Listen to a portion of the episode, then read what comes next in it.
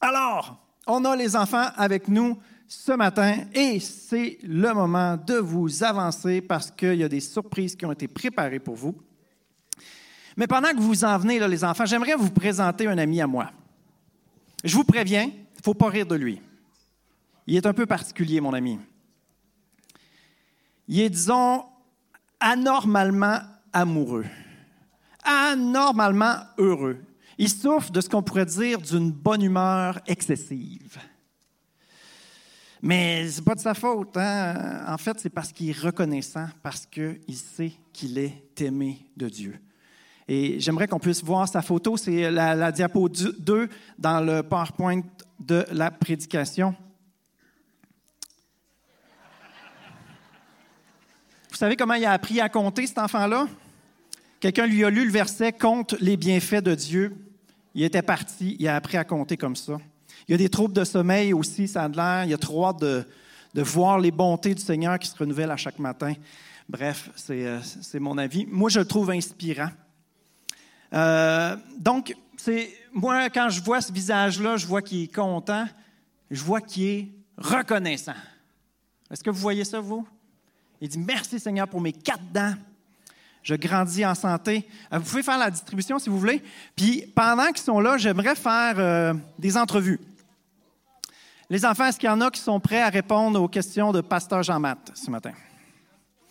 La question, c'est souvent vos parents, ils, vous disent ça, hein? Mes parents disaient ça des fois, puis moi, je dis ça à mes enfants. Quand mes parents me donnent quelque chose, quand les parents donnent quelque chose, tous les parents québécois vont demander à leurs enfants qu'est-ce qu'on dit? Qu'est-ce qu'on dit? Hein?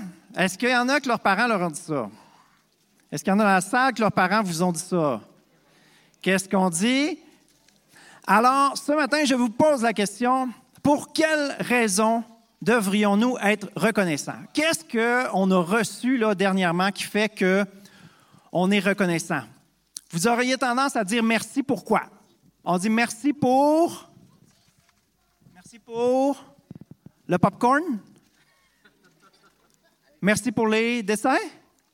Est-ce que quelqu'un veut dire merci pour quelque chose? Je vais aller du côté de Carrefour, Junior. quelqu'un veut dire merci pour quelque chose? Euh, euh, ben, merci pour euh, faire passer mes années scolaires. Je sais pas. On peut dire merci pour nos sièges confortables. Merci pour le déodorant. Dites ça à votre voisin. Merci pour le déodorant. Très bonne chose. Plein de raisons de dire merci. Merci pour notre emploi pendant euh, les offrandes. Hein, nous a encouragés à être reconnaissants. Merci pour le café, si ce n'était du café. De quoi aurions-nous l'air en ce moment? Merci pour les vacances, la belle température qu'on a eue cet été. Merci pour l'Église. Les excellents messages. Amen, non? Merci pour les frères et sœurs, les amis, l'Église, même l'Église universelle. Je ne sais pas si vous lisez des livres chrétiens parfois. On lit des livres chrétiens, puis on connecte avec l'auteur. On se, on se reconnaît on voit qu'il connaît le même Dieu que nous et on est béni. Merci Seigneur pour l'Église. Merci pour la croix, merci pour la vie, le Saint-Esprit, la parole. Merci pour mon couple. Vous savez, tout est imparfait dans ce monde, mais merci Seigneur. Je t'aime, Priscille. Merci pour la famille, notre maison, on a un toit, un lit. Ce n'est pas le cas de tout le monde, hein? On a même pu faire des rénaux.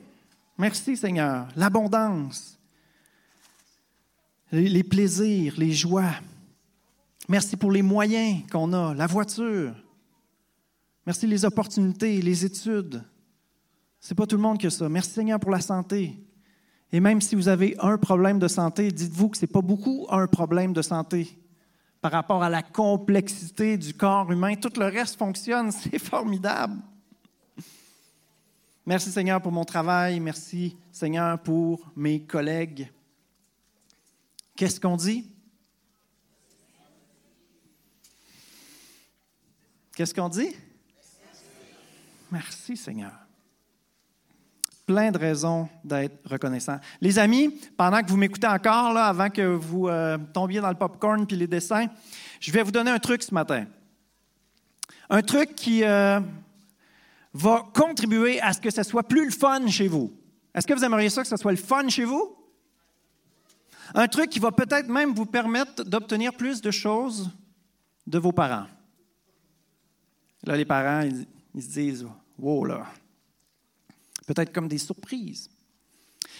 Le truc, c'est que les parents aiment donner aux enfants qui sont reconnaissants. Les parents aiment donner à des enfants qui sont reconnaissants. Est-ce que ça vous fait penser à quelque chose? Vous qui sont enfants de Dieu, est-ce que vous pensez que Dieu aime donner à ses enfants qui sont reconnaissants? Amen. Vous savez, il y a une grande différence entre recevoir et prendre.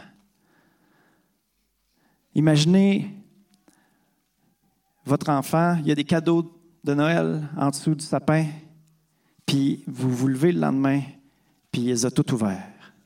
Vous n'avez pas eu le privilège de lui donner. Hein? Quand on fait la distribution des cadeaux, hein, les enfants, c'est toujours trop long. Vous êtes d'accord avec ça? Je m'excuse de parler de Noël ce matin. C'est toujours trop long. Pourquoi c'est long? Parce qu'on veut prendre le temps de le donner. Tu le, non seulement tu as un cadeau pour toi, tu reçois un cadeau, mais il y a quelqu'un qui te l'a donné. C'est comme ça à une fête aussi. Il y a une différence entre recevoir. Quand on reçoit quelque chose, on sait que c'est un cadeau. Puis on le reçoit, on est content. Puis qu'est-ce qu'on dit? C'est très différent de prendre. Prendre, c'est de s'accaparer de quelque chose. Prendre, c'est, on pourrait même dire, c'est de voler. Votre voisin, il fait pousser euh, des tomates. il pourrait vous en donner. Vous seriez content. Ou vous pouvez aller euh, subtilement dans son jardin et puis lui voler des tomates. C'est pas pareil. Vous lui direz pas merci le lendemain. Ce matin, le titre du message Changer d'attitude pour la gratitude. Changer d'attitude. Ce matin, c'est un appel à la repentance. Parce que c'est ce que ça veut dire, repentance, ça veut dire changer d'attitude, changer de mentalité, changer de façon de penser, changer de façon de voir la vie. Qui ici aimerait voir la vie un peu plus comment Dieu voit la vie? Hein? Alors, si on réalise des choses, si on réalise euh, euh, certains aspects de la façon que Dieu voit les choses, euh, ce matin, on pourra se repentir puis dire, oh, je veux voir les choses comme toi, tu vois les choses.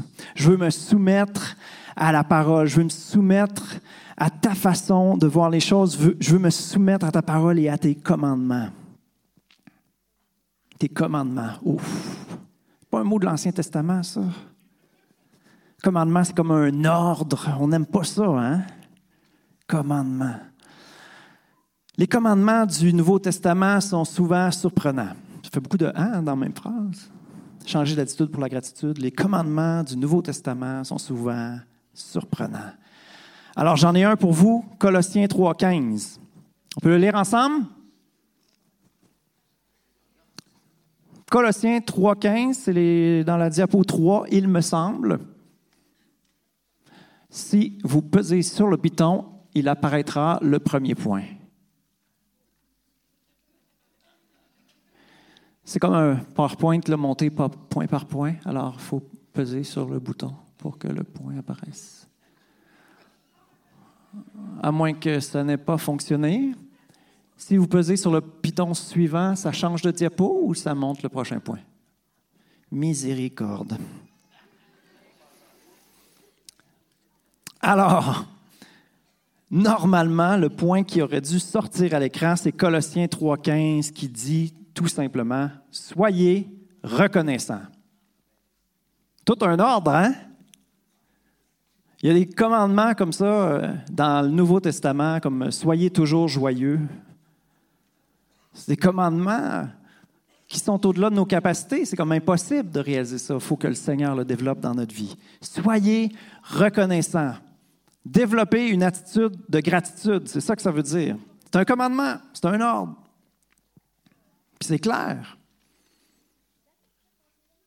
Un autre qui se retrouve, étonnamment, j'ai été surpris, souvent il y a des passages qui se répètent hein, d'un évangile à l'autre. On appelle les trois évangiles synoptiques, Matthieu, Marc, Luc. Il y a Jean qui est quand même pas mal différent, mais dans Jean même, il y a des histoires qui se répètent euh, dans, chacun des évangiles. Euh, mais là, j'ai trouvé un passage qui se répète dans Éphésiens et dans Thessaloniciens, qui dit Exprimez votre reconnaissance en toutes circonstances car c'est la volonté de Dieu pour vous en Jésus-Christ. Je suis allé le voir dans une autre euh, traduction que j'ai trouvé très bien aussi. Euh, remerciez constamment Dieu le Père pour tout, au nom de notre Seigneur Jésus-Christ. Et Psaume 50, 14 offre en sacrifice à Dieu ta reconnaissance. Combien sont heureux qu'aux yeux de Dieu, la reconnaissance vaut mieux que la chair de bélier? Amen? Amen. La semaine passée, on a fait du sport avec les enfants. Est-ce qu'il y en a qui étaient là? Et vous êtes revenus quand même ce matin? C'est bon? Mais ce matin aussi, je vais vous dire que ce message, ça va être bon pour la santé. Je suis même allé voir qu'est-ce qu'en pensaient les psychologues modernes vous savez, les psychologues, des fois, puis les scientifiques, ils découvrent que Dieu, ce qu'il a dit, ça avait bien du bon sens. Et ce que j'ai trouvé, j'ai été voir sur trois sites rapidement, des sites québécois, euh, Blog Nutrition Santé, Mon Psychologie, puis Canal Vie, OK? Puis j'ai ressorti quelques points. Une citation de William Arthur Ward qui dit La gratitude peut transformer votre routine en jour de fête. C'est bon, hein? Hmm. Écoutez bien celle-là.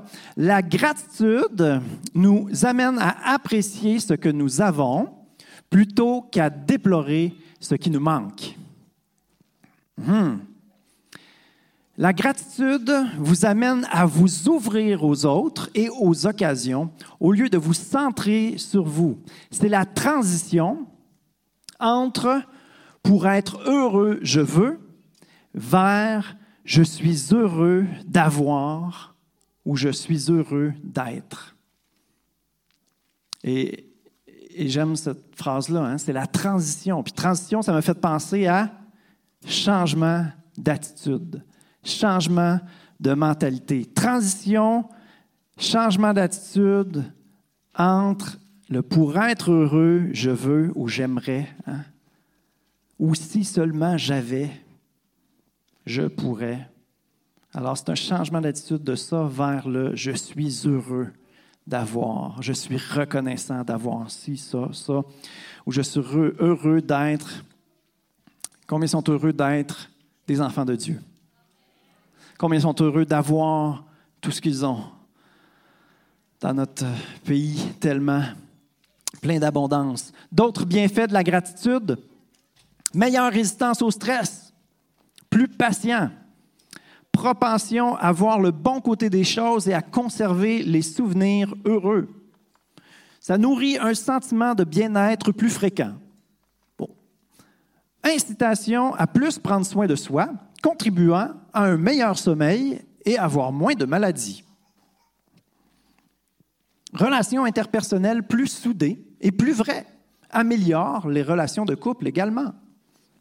Merveilleux meilleure connaissance de soi et capacité à exprimer ses émotions. Soulage la dépression et prolonge le bonheur. Intéressant, hein? Moi, je trouve ça le fun quand la science, quand la psychologie réalise que ce que Dieu a dit il y a 2000 ans, ça avait vraiment du bon sens. C'est le fun, hein? Extraordinaire. Moi, je veux vous dire ce matin qu'une attitude de reconnaissance, ça change tout. Ça change l'atmosphère spirituelle autour de nous. Attitude de reconnaissance, ça ne veut pas dire juste de dire merci Seigneur avant de manger ou deux, trois fois par jour, mais c'est une attitude de cœur, c'est un style de vie, c'est une identité qui se développe. Une identité dans le sens qu'on pourra dire que cette personne-là est une personne reconnaissante. Une personne, en tout cas, il faut être des personnes qui aspirent à être des personnes reconnaissantes, des personnes qui travaillent là-dessus. Ça participe à une atmosphère relationnelle positive, valorisante. Combien aiment les personnes positives valorisantes? Beaucoup plus agréable d'être en compagnie de quelqu'un de positif et de valorisant. Ben, pourquoi pas le devenir nous-mêmes? Un petit mot tout simple de reconnaissance qui vient du cœur ouvre la porte pour des discussions, des échanges et des relations cœur à cœur. Quand on ouvre notre cœur, c'est une invitation à ce que l'autre ouvre son cœur, avec simplicité. Quelqu'un de reconnaissant aussi devient plus généreux. Celui qui est reconnaissant, il est reconnaissant parce qu'il sait qu'il ne le méritait pas, mais que ce qu'il a, c'est un cadeau qu'il a reçu. Comme il a reçu un cadeau, ben, il dit, je vais en faire profiter les autres. C'est injuste que j'ai reçu un cadeau. Quelqu'un de reconnaissant devient plus généreux.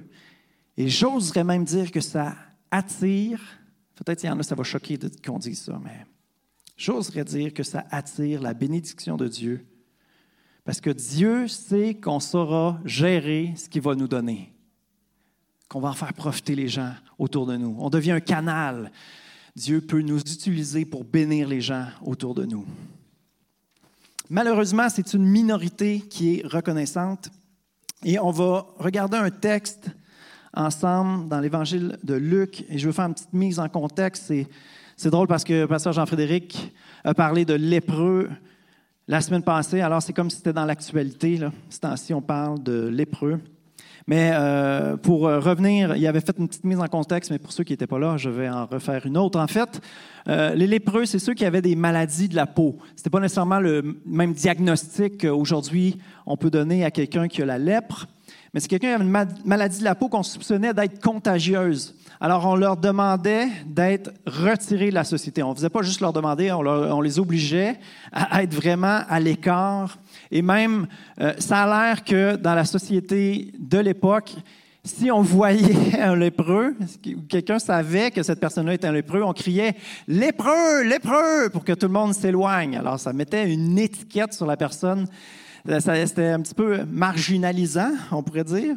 C'était intense lépreux, lépreux. Dans le texte, vous allez voir que le lépreux, quand il est guéri, il doit aller se montrer au prêtre. C'est comme si c'est le prêtre qui était un peu le médecin qui attestait que la personne était guérie, qu'elle pouvait réintégrer la société. Aussi, ça va parler d'un samaritain Samaritain, s'il venait d'une région un petit peu euh, à l'écart, euh, qui ne faisait pas partie d'Israël, qui était en fait parce qu'il y a eu des déportations, il y a eu dans l'histoire d'Israël toutes sortes de mouvements qui ont fait que plusieurs tribus d'Israël se sont mélangées et c'est devenu des... Le mot horrible qu'on dirait au Québec, c'est des bâtards. C'était des juifs mêlés avec des non-juifs. Puis pour les juifs, des païens, c'était des impurs. C'était pas mieux que un animal mort. Ça valait pas cher. Ça a l'air d'être des paroles dures, mais c'était un peu comme ça parce que la culture qui s'était développée dans le peuple juif, c'était pas celle que Dieu voulait. Dieu voulait que le peuple juif soit un peuple accueillant, capable de accueillir de la même façon que eux s'étaient trouvés en Égypte, ils devaient comprendre que de se retrouver dans un pays étranger, ce n'est pas nécessairement facile. Puis ils ne devaient pas faire subir aux étrangers, aux réfugiés, le même traitement qu'eux avaient subi. Alors la culture juive, ce n'était pas du tout ce que Dieu voulait. L'histoire de la Bible nous dépeint une humanité qui n'est pas du tout ce que Dieu voulait. Vous êtes d'accord avec ça? La Bible, c'est un livre qui dit les vraies choses, qui montre l'être humain tel qu'il est et Dieu tel qu'il est. Un Dieu qui lâche jamais de pourchasser l'être humain, pourchasser l'homme, de tout faire pour qu'il revienne à lui, qu'il soit réconcilié avec lui et qu'il puisse redevenir le meilleur ami de Dieu. Luc 17, versets 11 à 19. Alors qu'il se rendait à Jérusalem, une question de Jésus, Jésus passa entre la Samarie et la Galilée. Comme il entrait dans un, village, dix lépreux vinrent à sa rencontre. Ils se tinrent à distance et se mirent à lui dire, Jésus, Maître, aie pitié de nous. Lorsqu'il les vit, Jésus leur dit, Allez vous montrer au prêtre. Souvent, Jésus, c'est quelque chose qu'on remarque dans les évangiles, il demande aux gens de faire un pas de foi. Et ça n'a pas changé. Hein? Souvent, il nous demande de faire des pas de foi. Les choses ne sont pas réalisées, tout n'est pas en place, mais il veut qu'on avance par la foi, puis lui, il prépare le terrain. Allez vous montrer au prêtre. Alors les dix, ils vont, ils obéissent. Et pendant qu'ils y allaient, ils furent guéris. Amen. L'un d'eux, se voyant guéri, revint sur ses pas en rendant gloire à Dieu à haute voix. Il tomba le visage contre terre aux pieds de Jésus et le remercia. C'était un Samaritain. Jésus prit la parole et dit, Les dix n'ont-ils pas été guéris? Et les neuf autres, où sont-ils? Ne s'est-il trouvé que cet étranger pour revenir et rendre gloire à Dieu? Puis il lui dit, Lève-toi, vas-y, ta foi t'a sauvé. Alléluia. Seigneur, fais de nous des personnes reconnaissantes. Fais de nous des personnes qui voient que c'est toi qui es bon, que tout ce qu'on a, Seigneur, ça vient de toi, que tout ce qu'on a, ça vient de toi. Tout ce qui est mauvais vient du fait que l'être humain, depuis des milliers d'années, ne suit pas tes voies, agit indifféremment de toi, et que l'ennemi de nos âmes est là pour égorger, tuer, détruire. Mais tout ce qui vient de toi est bon, Seigneur. Et on veut le reconnaître de plus en plus dans nos vies, Seigneur. Ouvre nos yeux sur cette réalité-là, Seigneur. Sur ta bonté qui nous environne. Au nom de Jésus. Amen. Pourquoi est-ce que c'est difficile d'être quelqu'un de reconnaissant, d'avoir une attitude de gratitude? Trop difficile peut-être parce qu'on est trop occupé. Et là, je me mets dans la tête des neuf pauvres lépreux guéris qui sont, comme étiquetés dans, cette, dans ce passage-là comme étant ingrats. Eux, là, dans le fond, là, ils, ont obéi. Là. Eux, ils étaient en train d'aller voir le prêtre. Je suis guéri en chemin. Jésus me dit d'aller voir le prêtre. Mais je vais.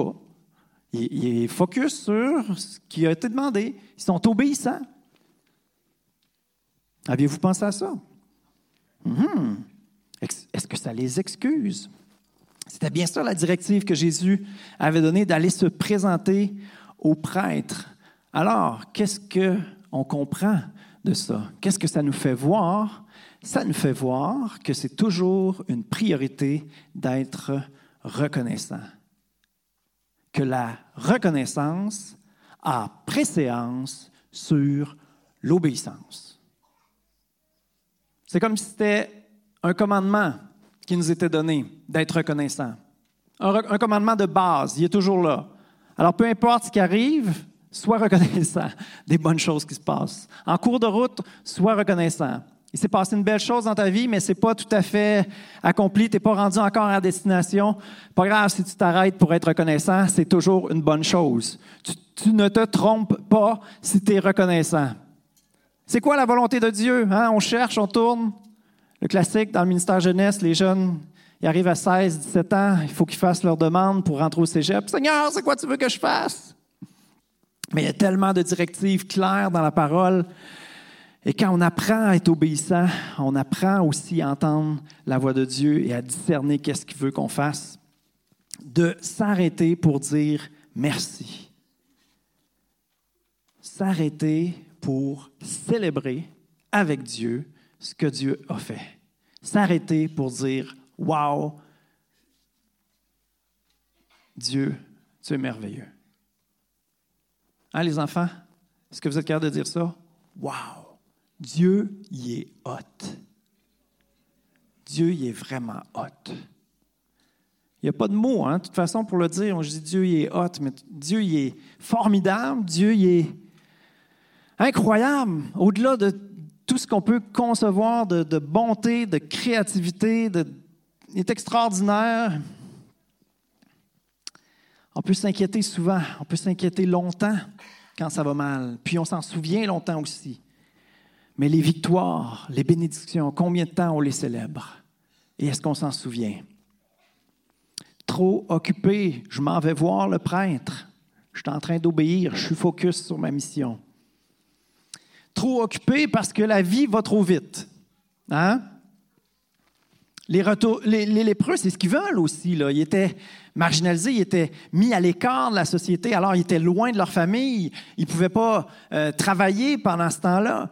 Alors, euh, une fois qu'ils sont guéris, ils veulent aller voir les prêtres. OK, c'est correct, je suis guéri, je peux retourner dans ma famille, je peux reprendre ma vie. Et dans notre vie, je crois que c'est comme ça aussi.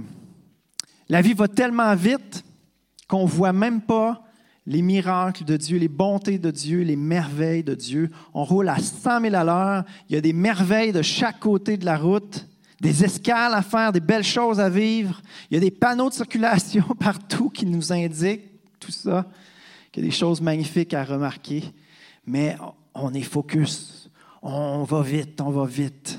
Et on a des œillères et on manque plein de choses. On a les yeux fixés sur notre vie, sur nos objectifs, sur notre plan au lieu d'avoir les yeux fixés sur ce que Dieu veut et ce que Dieu peut faire. Pire, on peut avoir les yeux fixés sur les problèmes. Comment on appelle quelqu'un qui a une attitude complètement contraire, opposée à une attitude de gratitude? Un ingrat. Quelqu'un qui oublie les bienfaits reçus, qui ne manifeste pas sa reconnaissance c'est un ingrat. L'ingrat, il est passif. Il y a pire que ça même. Il y a celui qui voit, qui a les yeux fixés, puis qui ne parle que des problèmes. Puis ça, ça s'appelle un chialeux. Un chialeux. Une attitude de chiolage, une attitude critiqueuse. Un autre mot québécois, un bougon. Ce matin, il est question de changer d'attitude pour la gratitude. Il est question de se repentir. Alors, si en ce moment le Saint-Esprit parle à votre esprit et vous dit effectivement, hein, j'ai une attitude de chiolage, une attitude critiqueuse, une attitude de bougon, ce matin, c'est une occasion de se repentir. On peut avoir les yeux fixés sur les imperfections. Effectivement, ça pourrait toujours être mieux. On vit dans un monde imparfait. On peut avoir les yeux fixés sur les imperfections. Si seulement j'avais ci, si seulement j'avais ça, si les choses s'étaient passées différemment dans mon passé, si j'avais eu ça, si j'avais eu ci, je serais, j'aurais. Le contraire de ça, c'est je suis heureux d'avoir ce que j'ai. Je suis heureux d'être qui je suis. Trouver son identité en Dieu. Avoir les yeux fixés sur les imperfections versus avoir les yeux fixés sur ce que Dieu fait. Les yeux fixés sur le ciel, les yeux fixés sur Jésus, sur la mission qu'il a pour nous. Si vous voulez voir Dieu agir, embarquez avec lui. Suivez-le, écoutez-le, et obéissez. Qu'est-ce que ça développe d'avoir les yeux fixés sur les imperfections, les yeux fixés sur les problèmes? Ça développe de l'insatisfaction. Ça développe du mécontentement, de l'amertume. Si les choses s'étaient passées autrement, qu'est-ce que ça développe? Ça développe de la nostalgie, du regret. Ces choses-là, c'est complètement le contraire. Puis c'est pas bon pour la santé. Ça provoque aussi le jugement ou la comparaison. L'autre a plus que moi. Pourtant, il ne mérite pas plus que moi.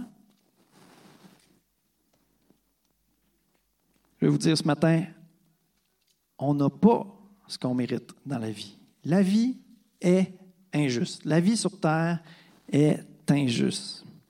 Mais il y a cette mentalité-là aujourd'hui qui dit on a ce qu'on mérite dans la vie. C'est parce que je suis meilleur que l'autre que j'ai plus que l'autre. Et en développant cette attitude-là, ça devient de pire en pire et la gratitude est de moins en moins présente dans notre cœur.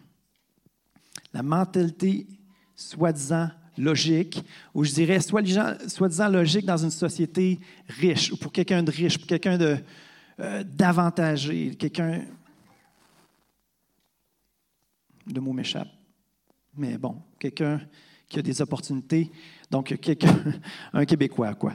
Pour quelqu'un d'avantagé, quelqu'un dont les choses vont bien, il peut se dire on a ce qu'on mérite dans la vie, et ça, c'est une excuse pour ne pas avoir à dire merci et pour tout garder pour soi.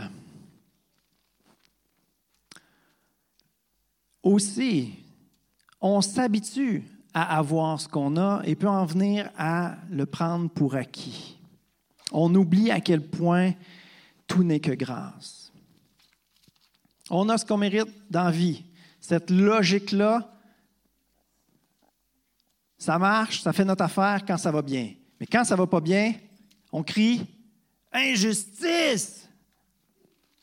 Mais non, il n'y en a pas de justice sur la terre. Un cadeau, c'est injuste. Il n'est pas mérité, le cadeau. Tous les amis qui sont ici sont déjà allés à la fête d'un ami. Puis qu'est-ce qui s'est passé? On a chanté bonne fête à cet ami-là. On a donné des cadeaux à cet ami-là. C'est pas juste, ça. On n'a pas ce qu'on mérite dans la vie. L'être humain vit pour lui-même naturellement, il vit indifféremment de Dieu et ce qu'on mérite vis-à-vis de Dieu, c'est la mort. C'est difficile de développer une attitude de gratitude parce que ce n'est pas naturel. Ça prend de l'humilité pour dire merci. Ça prend aussi une simplicité pour dire merci de façon spontanée, de façon gratuite. Alors pourquoi on ne le fait pas? On ne le fait pas à cause de l'orgueil. On refuse d'avoir la position de celui qui reçoit. Parce que celui qui reçoit, c'est comme s'il était dans le besoin, il est dépendant de quelqu'un d'autre. Et on n'aime pas ça, avoir cette position-là. Être dépendant. L'être humain n'aime pas ça. On va lire un passage. Peut-être ce sera étonnant pour vous, peut-être vous allez être surpris. Et moi, je nomme cette section-là de mon message la chose que Dieu reproche aux êtres humains. Mais, pas le, passage tout de suite. Euh, je veux juste l'expliquer un petit peu. Dans le fond, dans le texte qu'on va lire, ça, ça insinue qu'en contemplant la création, les êtres humains devraient naturellement reconnaître que le Créateur est derrière en contemplant la création, on devrait reconnaître qu'il y a un créateur, qu'il y a un artiste derrière tout ça, qu'il y a un auteur derrière tout ça. Romains 1, versets 20 et 21.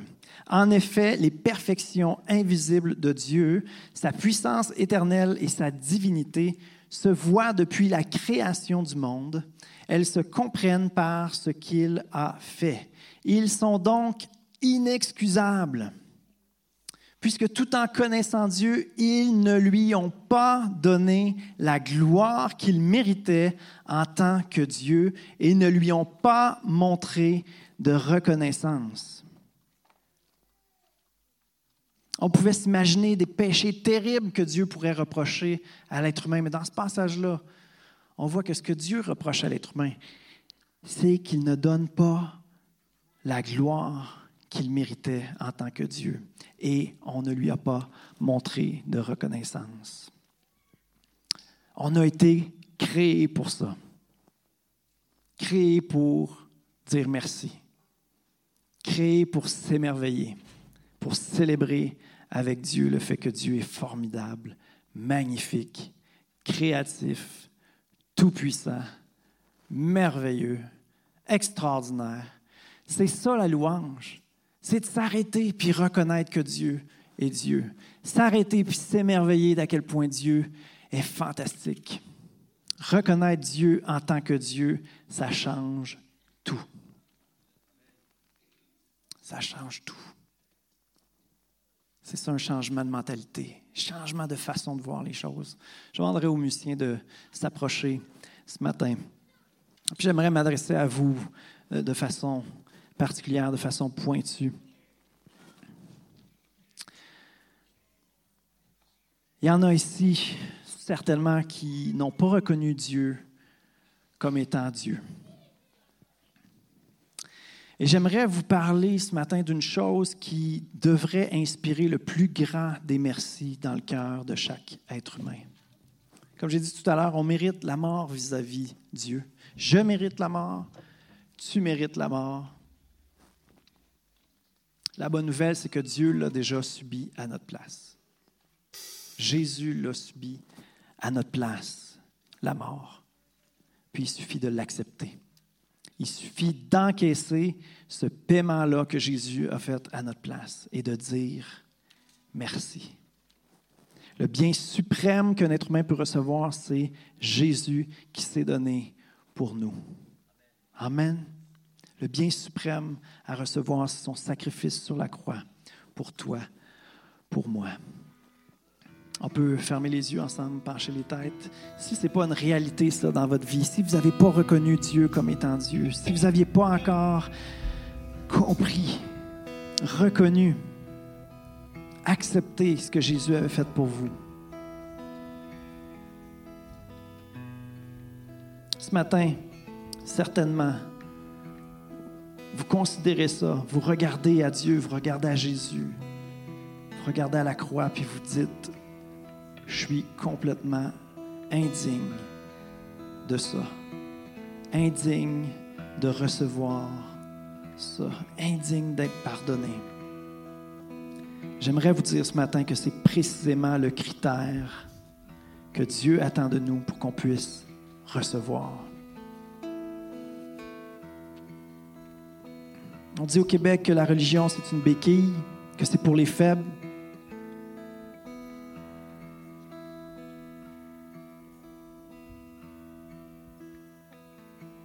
On n'est pas loin de la vérité, en fait.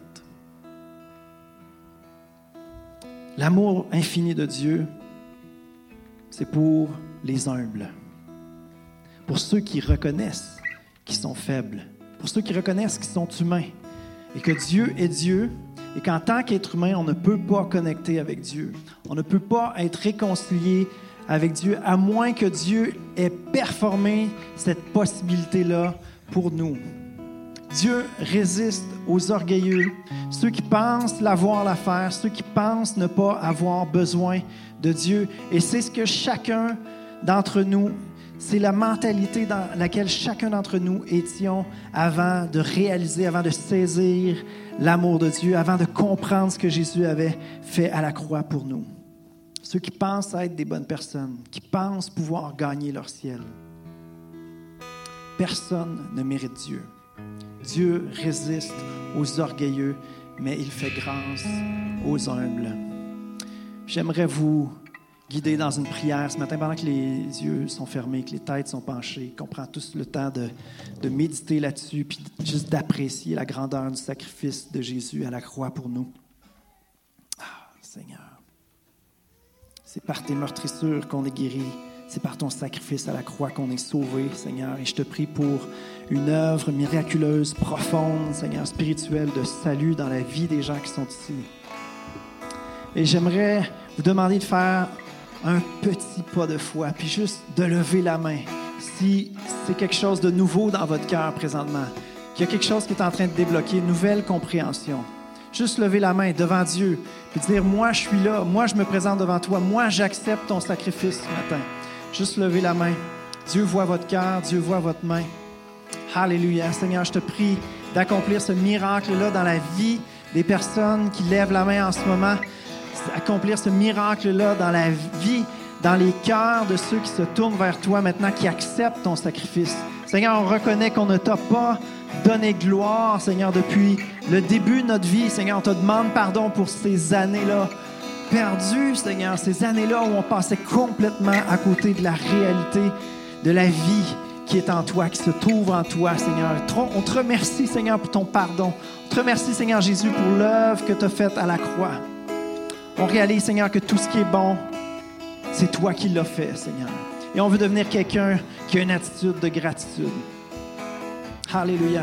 Je suis certain ce matin que chacun d'entre nous, on réalise qu'on peut développer davantage cette attitude de gratitude. Sonde-nous, ô Dieu. Connais nos cœurs.